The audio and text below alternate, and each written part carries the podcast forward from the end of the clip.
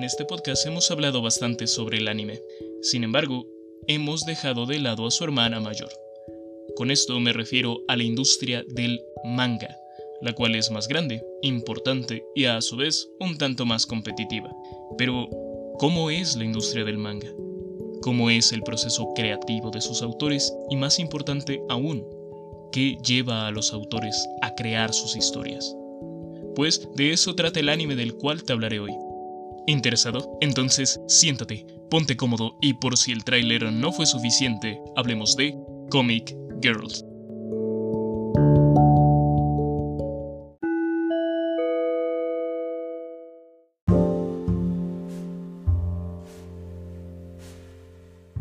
Buenos días, buenas tardes o buenas noches. Espero que tu día vaya bien. Si no es así, espero que se mejore y si el día ya terminó, recuerda, siempre habrá un mañana. Comic Girls, cuya traducción literal es Chicas del cómic. Es un anime basado en el manga homónimo, escrito e ilustrado por Kaori Hansawa, englobado en los géneros comedia y slice of life, con una demografía objetivo del tipo shonen, es decir, para un público joven mayormente masculino. La obra fue producida por el estudio Nexus, con el guion de Huki Hanada, Michiko Tokote y Touka Mashida, bajo la dirección de Yoshinobu Tokumoto. La primera emisión del anime fue el 5 de abril del 2018, contando con un total de 12 episodios, los cuales están licenciados por el servicio de streaming especializado Crunchyroll. Para opinar sobre el anime, lo dividiremos en apartados. Personajes, argumento, puntos buenos, puntos malos, conclusión y mi opinión en extenso con spoilers. Sin más preámbulo, hablemos de Comic Girls.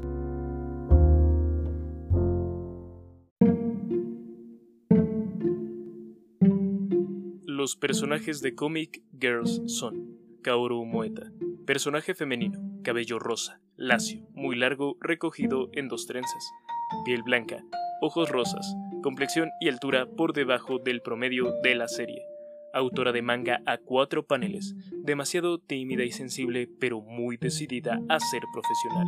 Su voz en japonés fue hecha por Hikaru Akao. Koyume Koizuka, personaje femenino, cabello rubio, largo hasta los hombros y levemente ondulado, piel blanca, ojos azules, altura en el promedio de la serie y complexión levemente voluptuosa. Autora de manga de romance shoujo, una amante de los dulces con una actitud bastante despreocupada. Su voz en japonés fue hecha por Kaede Hondo.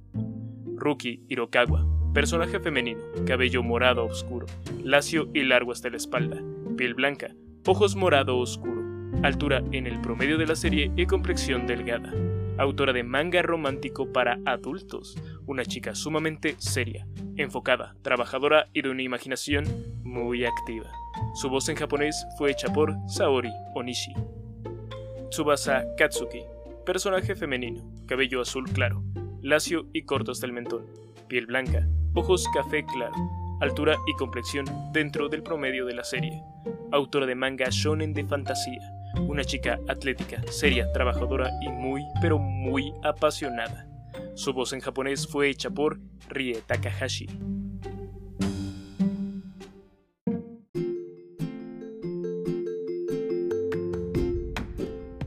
Kaoru Moeta, mejor conocida por su seudónimo Chaos Sensei, es una autora de manga a cuatro paneles que al fin ha debutado. Sin embargo, sus obras no son exactamente buenas ni populares. Así que con el fin de ayudarla a alcanzar la ansiada serialización, su editora le da un pequeño consejo. Vivir en una residencia de mangakas. ¿Cuáles serán las aventuras de esta pequeña chica?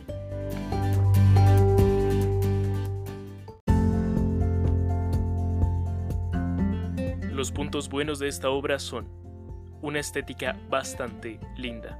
El diseño visual de los personajes, las voces y la paleta de colores hacen de este anime uno de los más adorables que he visto. Y considerando que me gustan bastante las cosas adorables, esto ya es bastante decir. La animación. Si bien esta obra no es tan demandante en lo que respecta a la animación, se puede notar un buen trabajo en este aspecto.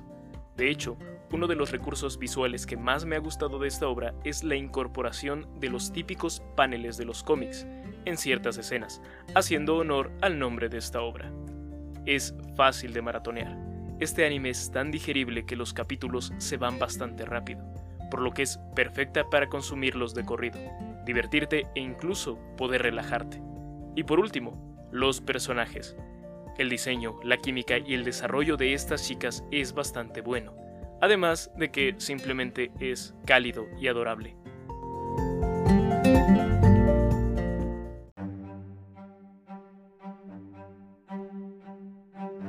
Sin embargo, esta obra no es perfecta. Dentro de los puntos malos a destacar está el hecho de que es muy anime. Esta obra está sobresaturada de elementos visuales y argumentales propios del género, por lo que los más nuevos podrían no disfrutarla demasiado. Además, es un tanto específica, y si bien no hay que ser experto en el manga para disfrutar de este anime, sí se deben tener algunas nociones, principalmente sobre la importancia de esta industria en Japón y lo difícil que la tienen sus creadores. Y por último, el fan service. Si bien no hay tanto ni es muy explícito e incluso llega a ser justificable, es un punto que hay que considerar.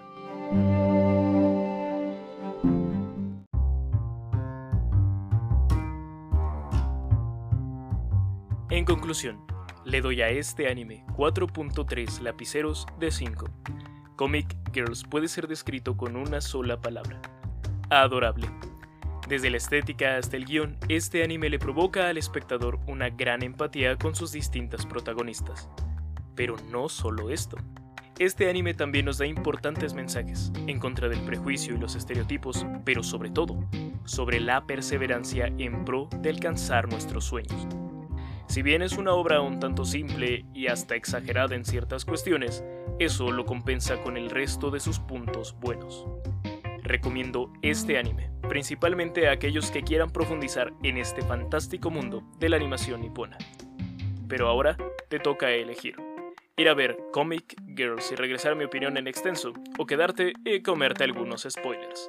De igual manera te recuerdo que si te gusta el contenido sería fantástico si pudieras compartirlo, para que estas obras puedan llegar a más ojos, oídos y almas.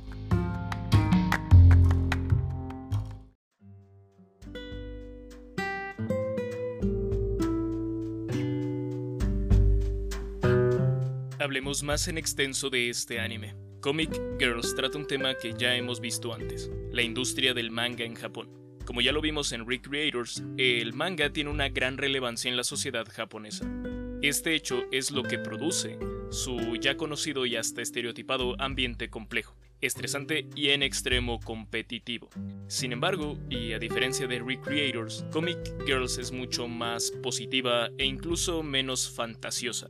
Aun con esto, sabe cómo mostrar algunas de las dificultades que tiene el proceso creativo, además de burlarse de ciertos prejuicios que pueden llegar a tener los consumidores. Pero, como ya es costumbre, vayamos por partes y en orden. La introducción presenta a nuestra protagonista, Chaos Chan, una joven cuyo más grande sueño es el de ser mangaka. Sin embargo, tiene un grave problema, su falta de experiencia, no solo en el ámbito del manga, sino en la vida misma. Sonó muy dramático, pero déjenme explicarles. Chaos Chan es sumamente sensible y ansiosa, por lo que no tiene amigos. Esto provoca que sus obras carezcan de ese toque natural, que a su vez genera la capacidad para empatizar con la audiencia. Hablaremos de este asunto con profundidad más adelante, pero es importante mencionarlo desde ahora. Para la buena suerte de Chaos, no está del todo sola en esta travesía. Ella tiene una muy buena compañera de trabajo, su editora. Hablo de esa pieza fundamental para el desarrollo de un manga, pues es el nexo entre el artista y la empresa que se encarga de que la obra llegue a los lectores. Esta editora reconoce que Chaos tiene bastante potencial, pero necesita algo de ayuda para poder explotarlo. Es por eso que le ofrece la oportunidad de ingresar a una residencia de mangakas. Si bien, debido a la introducción que di, o incluso a lo que se ha visto en otras obras respecto a esta industria, se podría llegar a pensar que la atmósfera de esta residencia será algo hostil. Pero la verdad está muy alejada de este pensamiento. De hecho, esta es la oportunidad perfecta para Kaushan. Y ahora es el momento de conocer a la primera compañera de la residencia. Hablo de Koyume, otra mangaka principiante que tiene sus propios problemas y preocupaciones. La primera de estas tiene que ver con el dibujo, Dentro de la creación de un manga, un cómic o una novela visual, el dibujo es esencial, porque el espectador no solo quiere leer, también quiere ver la historia. Esto no significa que todo el manga deba seguir un estilo estándar, pues la identidad y la variedad también es parte de este hermoso género. En este aspecto, tanto Chaos como Koyume están un tanto acomplejadas por su estilo de dibujo. En el caso de Chaos es porque tiene un estilo bastante adorable, pero que carece del toque fanserviceable y realista que tienen otro tipo de mangas. De hecho, los dibujos que crea Kaushan son un tanto minimalistas y hasta monótonos. Koyume, por su parte, tiene un estilo más realista, detallado, pero muy específico. Me explico. Koyume se dedica a el manga shoujo. Esta demografía es para un público joven mayormente femenino y tiende a tratar mayormente historias románticas. Así que lo más normal es que en este tipo de mangas abunden los personajes masculinos atractivos, conocidos en el fandom como hosbandos, y también protagonistas femeninas atractivas conocidas como waifus. Estas últimas no son un gran problema para Koyume, pero en lo que respecta a los hosbandos, pues son todo menos atractivos, cosa que podría llegar a considerarse ilógica, como una mujer no podría ser capaz de dibujar hombres guapos, pero sí mujeres guapas. En el caso de Koyume, la respuesta es simple. Falta de interés. A ella le gusta dibujar mujeres, pero a la hora de dibujar hombres simplemente no se inspira lo suficiente. Sin embargo, el dibujo no es ni la mitad del camino. De hecho, no se puede dibujar sin siquiera tener un tópico, y con esto me refiero a la historia, temática y guion del manga. Es importante tener presente que no se puede escribir sobre un tema del cual no sabes nada. Ok, tal vez sí es posible, pero no significa que sea correcto, y mucho menos que vaya a salir bien. En el caso de Chaos, y este es uno de los mayores problemas que tiene este personaje, es que ella no puede hacer un slice of life, que tiene que ver mucho con la interacción entre los personajes, cuando no tiene amigos. Koyume, a su vez, no puede escribir un romance creíble porque nunca se ha enamorado de alguien. El arte depende en gran medida de las emociones del autor, y si no hay emociones que plasmar, la obra se queda vacía. Y los espectadores lo van a notar eventualmente, más en el mundo del manga donde se hacen entregas periódicas y en donde hay demasiados competidores en el mercado. Esta última parte es lo que más preocupa a estas dos chicas, pues además de crear una obra, esta tiene que ser aceptada por su editor para la serialización y debe mantener al público interesado, pues si no, el propio manga podría llegar a ser cancelado. Estos factores hacen que estas dos principiantes comiencen a sucumbir ante el pánico y el estrés del futuro, pues consideran que debido a sus actuales condiciones no van a lograr sus objetivos inseguridades que son bastante comunes y hasta entendibles. Y mientras el río de lágrimas comienza a fluir, llegan nuestras otras dos protagonistas, las cuales son usadas como pañuelo de lágrimas para estas pequeñas y adorables novatas. Es hora de más presentaciones y con estas una de las características que más me gusta de la obra. Hablo de la ruptura de ciertos estereotipos. En un momento sabrán de qué hablo. Hablemos de Rookie, una chica bastante educada, refinada y tranquila que se dedica al manga para adultos. ¿Sí saben a qué me refiero? ¿Ah? ¿Ah? Este asunto podría parecer incompatible con su personalidad recatada, pero el que sea difícil de creer no significa que sea imposible. De hecho, y como ya veremos más adelante, su obra no solamente es buena, sino que también representa a muchas otras mujeres que gustan de leer este tipo de mangas. Además, y esto tiene que ver más con la personalidad de Rookie, ella es bastante cambiante. No siempre tiene esta personalidad seria y recatada característica, sino que tiene ciertos momentos de brillantez madura, por decirlo de alguna manera. En fin, esta ruptura de prejuicios se repite con Subasa, una apasionada autora de manga shon si son fieles a mi podcast, y espero que así sea, sabrán que la demografía shonen es para un público joven mayormente masculino. Así que, ¿cómo una chica puede ser manga shonen? ¿No debería serlo un hombre? Yo sé que algunos de ustedes no harán estas prejuiciosas preguntas, pero en caso de que sí, me veo obligado a contestar estas dudas. Si bien la mayor parte de los shonen, más en específico shonen dedicados a la acción y la aventura, han sido escritos por hombres, tal es el caso de Toriyama con Dragon Ball, Tite Kubo y Bleach, Oda y One Piece, y un largo etcétera, se tiene que mencionar que esta demografía no tiene un género específico de autores. Tan solo hay que ver la que, en mi opinión personal, es una de las mejores y más influyentes obras de esta demografía, la cual fue escrita por una mujer. Así es, estoy hablando de Hiromu Arakawa, autora de Full Metal Alchemist. Pero ella no es la única. También está Rumiko Takahashi, creadora de Ranma y medio e Inuyasha, entre otras más.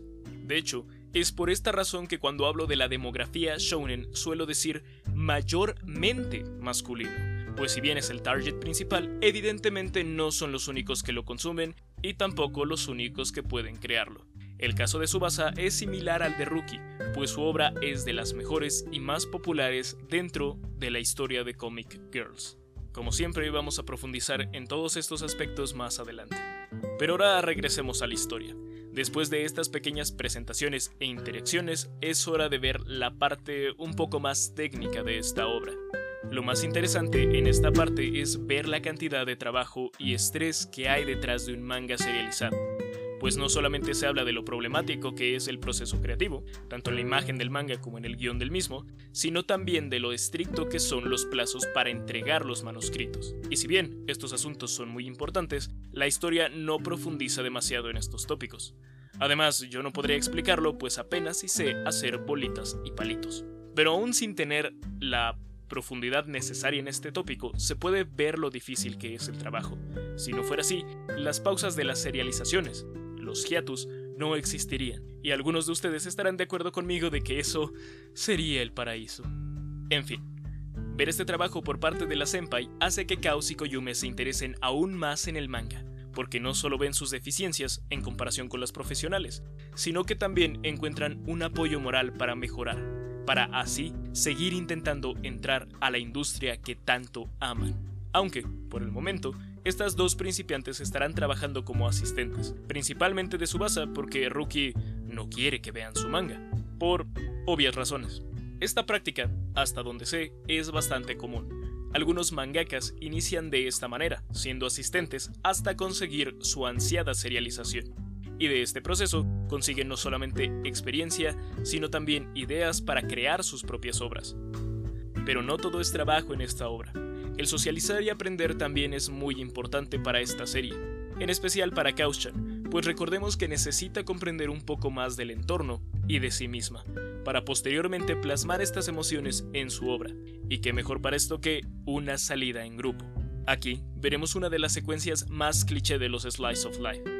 Primero, ir a un lugar de crepas, en donde entran las conversaciones clásicas del género.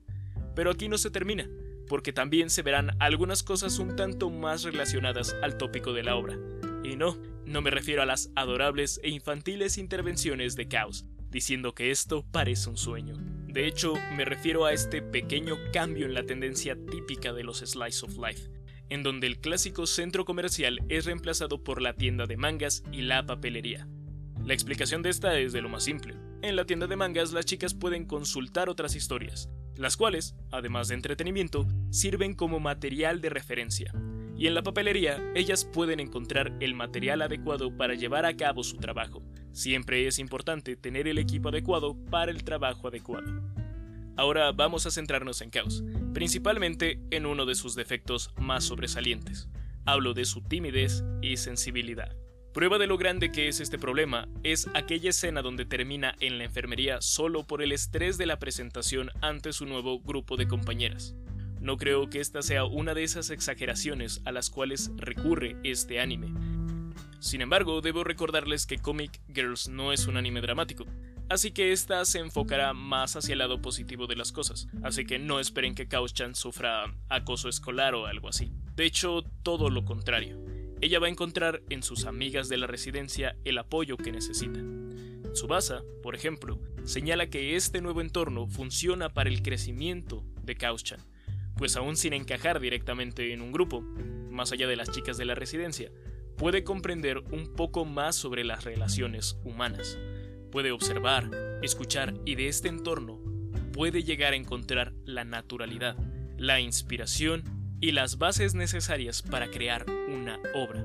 Solo debe prestar atención para explotar lo común y volverlo extraordinario. Hay que tomar en cuenta que esta capacidad no será inmediata. Prueba de esto es el manuscrito que entrega después de su llegada a la estancia, el cual aún es repetitivo, aburrido y poco natural. Uno de los errores de Caos es que hasta ahora solo ha sido espectadora, no se ve a sí misma en la obra, lo que hace que sea un tanto anticlimática. Pero ahí están sus compañeras, quienes le hacen ver sus defectos y proponen cómo mejorarlos.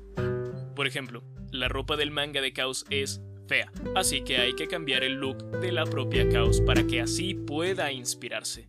El problema esta vez no tiene que ver con que los cambios sean incómodos, más bien tiene que ver con el hecho de que no hay tales cambios.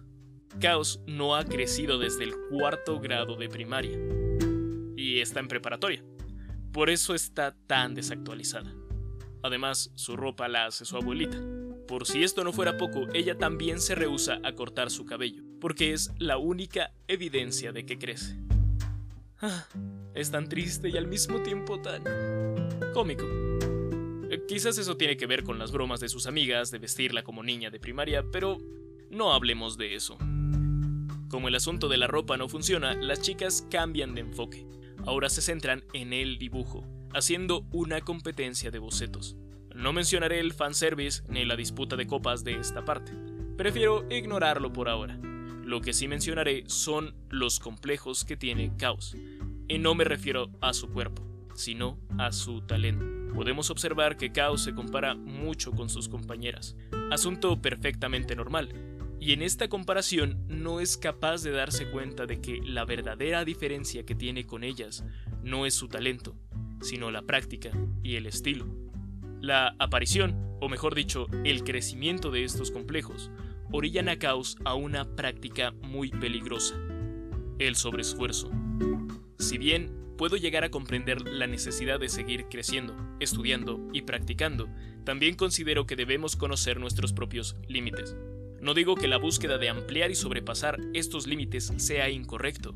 Hay sacrificios que son necesarios para conseguir el éxito, pero hay un momento en el que simplemente debemos parar. Empujarnos a un esfuerzo excesivo durante largos periodos de tiempo puede ser más perjudicial que benéfico. Por suerte, Caos tiene muchas facilidades. Una buena casera y compañeras que están al pendiente de ella, personas que la cuidan en estos difíciles momentos. Si bien en la realidad es difícil estar en esta situación tan cómoda, debo admitir que es muy reconfortante verlo. Pero Caos no es la única que ejemplifica el sobreesfuerzo. Ruiki también pasa por esto, pues considera que es lo que significa ser una profesional. Y esta idea no es exclusiva del rubro del anime y el manga, sino de la cultura japonesa en general, donde el sobreesfuerzo es lo típico. De esto que haya tantos mangakas enfermos debido al estrés de sus trabajos, y otros tantos casos fuera de la industria que llegan hasta la fatalidad. Aparte de este asunto está su vergüenza, la cual es totalmente natural. Porque una cosa es que el erotismo que ella produce lo vea un público que no sabe quién es, con el cual no convive diariamente y que ni siquiera sabe su nombre. Y una muy diferente es que las personas cercanas a ella lo miren, porque entonces podrían llegar a encasillarla. Y si bien todos tenemos esta clase de gustos y pensamientos explícitos, no significa que los vayamos a compartir con todos. Y es por esto que Ruiki no quiere que el resto de sus compañeras vean lo que ella produce. Pero más allá de esta parte, en lo que realmente deberíamos centrarnos es en el impacto de la obra de Ruiki. Si bien en lo personal no me gusta el fanservice injustificado, no tengo nada en contra del erotismo. Por sí mismo, este recurso puede hacer de la obra una más profunda, madura, realista e incluso bella, porque el erotismo es parte de la naturaleza en general. Y estoy diciendo esto por una sencilla razón. La historia de Ruiki, de acuerdo con lo que se ve en el anime, es más bien un romance con matices subidos de tono y no una obra vulgar. Y es por eso que tiene tantas fans, las cuales veremos durante la firma de autógrafos que ofrece Ruiki. Además de esto, notamos algo mucho más importante con respecto al crecimiento de este personaje a nivel profesional, porque ella fue y es consumidora. sabe lo que es admirar a un creador o creadora, por lo que ahora que está en el lugar del creador, no puede evitar sentir no solo la responsabilidad, sino también la satisfacción de que esta historia, a la cual le dedica días y noches de arduo trabajo, le llegue a la gente. El hecho de que genere emociones, sin importar lo vergonzoso que pueda ser. Esta es su historia, este es su trabajo, y debe sentirse orgullosa. Luego de hablar del sobreesfuerzo y también después de estos eventos, Ruiki y Koyume tendrán otro típico momento de los Slice of Life, una salida de chicas. Durante una comida en un restaurante, Ruiki dice en voz alta lo que muchos hemos pensado hasta ahora. A Koyume le agrada demasiado su basa. No creo que sea tan malo clasificarlo como una atracción del tipo amorosa, pero la obra no confirma ni niega nada de esto. Por lo tanto, queda en mera especulación. Lo que sí se dice y lo que sí podemos afirmar es que Koyume desea acercarse más a su pasa. Es por eso que Ruiki, con un poco de ayuda de la casera, empuja a Koyume a ir en una cita con su basa al parque de diversiones, otro evento típico del anime que siempre resulta en un momento de cercanía entre dos personajes. Y esta vez no es la excepción, pero digamos que no es igual que siempre pues esta escena no se presenta como un momento romántico, sino como uno de confort, de cercanía y seguridad. En esta secuencia, Koyume se abre, dejando salir sus miedos y frustraciones, porque ella admira a Subasa, porque quiere ser como ella. Subasa, por su parte, escucha a Koyume, le ofrece apoyo y consejo. Esta es una escena muy especial, de hecho, es mi escena favorita de toda la obra porque no se corrompe. Bien podría ser una escena romántica, una confesión, por ejemplo, pero eso sería demasiado simple. La conexión a la cual se llega en esta secuencia es aún más profunda que el romance. Que sí, algunos pensarán, pero Shion, Koyume literalmente hace a su base el protagonista de su manga. Y sí, tienen razón. Hay muchas pistas que podrían hacer de esto algo más que solo admiración. Pero repito, esto queda en lo especulativo, y si me lo preguntan, esta decisión me parece bastante acertada. Pero ahora es momento de volver a los estereotipos rotos que va dejando este anime. El terror. Es un género impresionante en un sentido amplio de la palabra. Es por esta razón que no es un género exactamente universal. No todos son capaces de disfrutarlo. Y si no, miren a Chaos. Es prácticamente una niña. Demasiado inocente, tímida y miedosa por lo que el terror en definitiva no es para ella. Y lamentablemente esta baja tolerancia ante el miedo le hace ser la víctima perfecta de Fura, la última mangaka de la residencia, especializada en el manga de terror. Si bien Fura es un tanto atemorizante a primera vista, no es malvada. Bueno, sí es un poco malvada, pero también es bastante agradable. Sigue siendo solo una chica que quiere tener amigas, aun siendo muy mala socializando. Y es Caos quien más comprende este sentimiento. Es por eso que del miedo pasa a la comprensión. Y después al miedo de nuevo, y después a la comprensión, y así sucesivamente. Bueno, dejando a un lado esto, las breves apariciones de Fura muestran que la ayuda puede venir del sitio menos esperado, ya que este personaje no solo ayuda a Caos a mejorar a su dibujo, también ayuda a Subasa a encontrar un manuscrito, e incluso, en su momento, ayudó a la propia Ruiki. Supongo que eso compensa su maldad, aunque debo decir que no me sentiría muy cómodo durmiendo en la misma casa que ella. Y ahora es turno de Subasa. Este personaje es bastante interesante, en especial por los conflictos detrás del personaje. Por ejemplo, en Navidad las chicas deben regresar a casa, y como Caos no tiene con quién irse, es Subasa quien la acoge.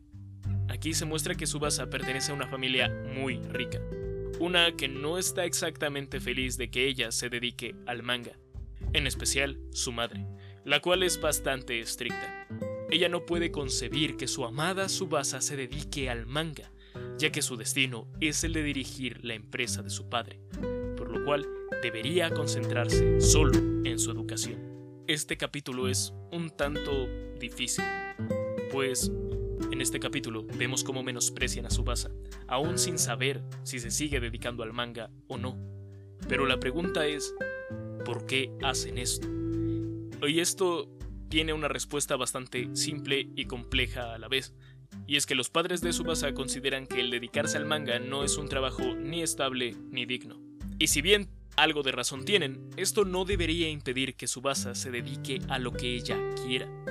Esta penosa situación no es ajena a la realidad, en donde existen oficios e incluso carreras universitarias que están bajo la misma clase de estigma. Sin embargo, y tal y como hace Subasa, ante esta clase de dudas o juicios que se hacen, se debe recordar qué es lo que nos ha llevado a tomar tal o cual decisión, porque todo es un conjunto de factores.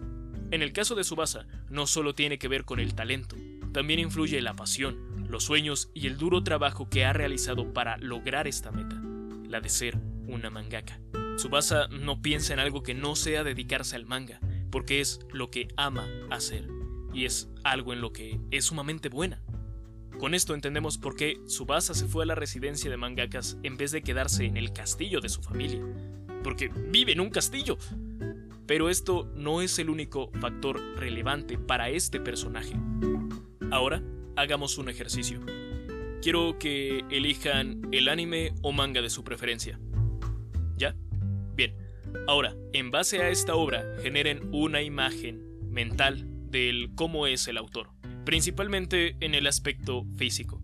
Ahora, imaginen que de hecho es todo lo contrario a lo que imaginaron. ¿Cómo se sienten? Habrá quienes estén indiferentes, otros actuarían sorprendidos y algunos estarían hasta frustrados. Entre más grande el prejuicio, más difícil será aceptar la realidad.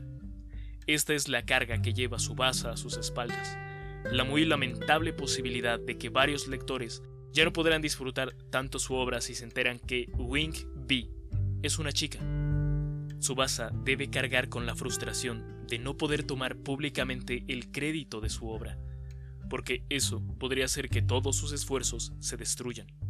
Claro que no tiene por qué ser así. Así como hay muchos que podrían alejarse, hay otros que se quedarían. La propia obra lo retrata, pues tras ciertos eventos, Subasa se encuentra con su profesora, un otaku de closet fanática de los mangas de Subasa. Bueno, de Wingby. Vemos cómo estos dos personajes revelan su secreto, se encuentran, dialogan y se liberan. Subasa jamás imaginó poder hablar cara a cara con alguien que leyera su obra, por razones que ya mencioné, pero esta interacción, esa posibilidad de oír la opinión de una de sus fans, aligera la carga que lleva. La llena de energía para poder seguir haciendo su manga, porque al igual que esa otaku de closet, perdón, profesora, hay muchas personas que esperan el siguiente capítulo. Quizás no importa tanto el crédito, al final, su historia es leída por varias personas. La obra en la cual pone su esfuerzo vive en aquellos que la leen, la enriquecen y la vuelven grande. Eso es suficiente para su base. El si esto es correcto o no queda a interpretación del espectador. Ahora regresemos a nuestra protagonista. Como se habrán dado cuenta, el crecimiento de Caos es bastante lento en comparación con sus compañeras, en especial porque no sabe realmente qué debería hacer. Y como es normal, esto la lleva a cometer algunos errores. Por ejemplo, ir a la ciudad sola. A ver, sé que no parece la gran cosa, pero mantengámonos en la línea argumental del anime.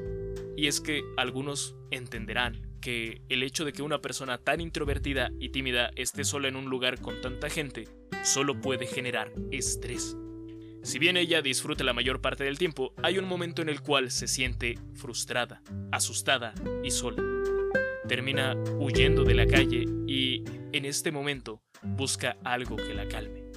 Piensa en sus amigas, las cuales, gracias al poder del guion, llegan a la caja donde se escondió esta pequeña chica.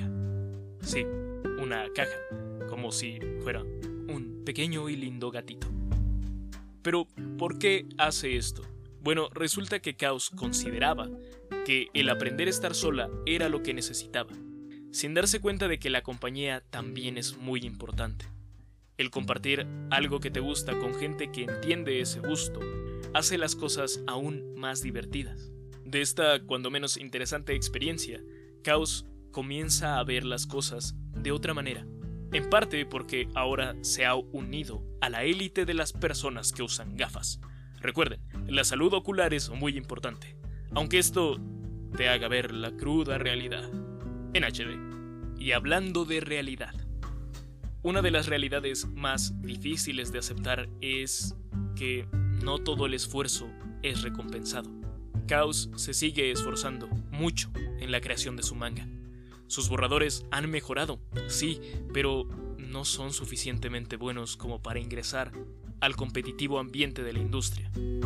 Estos fracasos la frustran cada vez más, porque pareciera que no es capaz de avanzar. Aquí, la obra toca un tema muy interesante e importante, y es que el fracaso y la frustración no son necesariamente malos. Hay que pensar que incluso los que hoy en día son los mejores en el medio han tenido fallos. Todos han sido principiantes. Incluso sus compañeras han fallado. Pero eso las hace mejorar. Las chicas le transmiten esto a Caos, la esperanza de que nada ha acabado. Pero esto me genera una pregunta. ¿Y si en realidad la batalla sí está perdida? El futuro siempre será incierto. Ninguna de las protagonistas de este anime sabe si podrán dedicarse siempre a la creación del manga. Y es por esto que hay que tener un plan de respaldo, en caso de que todo salga mal. Y pesimismo aparte, la obra también toca este tema.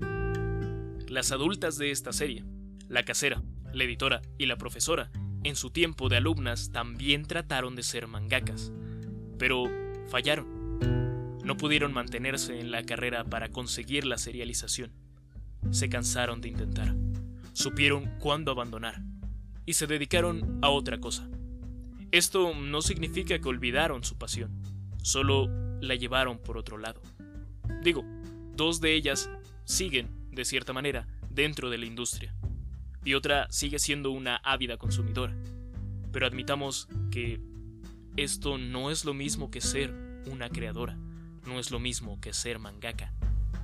Y si bien esta es una posibilidad, pareciera que ninguna de las protagonistas llega a considerarla, ni siquiera Caos. Y esto no tiene que ver solamente con su necedad, sino porque tiene un deseo muy fuerte. Y esto se suma al hecho de que, irónicamente, Caos es increíblemente fuerte y constante por mucho que la rechacen, por mucho que tenga cajas y cajas llenas de manuscritos rechazados, por mucho que sufra, llore y se deprima. Ella sigue intentando mejorar, aun cuando todo está en su contra, sigue avanzando. Ya lo dije varias veces, pero lo repito, Caos tiene mucha suerte de tener las oportunidades que tiene. Pero la suerte no lo es todo. Es la suma de esta suerte más su talento, su dedicación y su resiliencia lo que hace que su sueño sea posible. Hacia el final de la serie, la residencia donde las chicas viven debe ser demolida, por lo que deben desalojar y limpiar. En el transcurso de esta limpieza y dejar vacía la casa, Caos obtiene la última pieza que le hacía falta. Un mensaje en la pared de la bodega que estaban limpiando.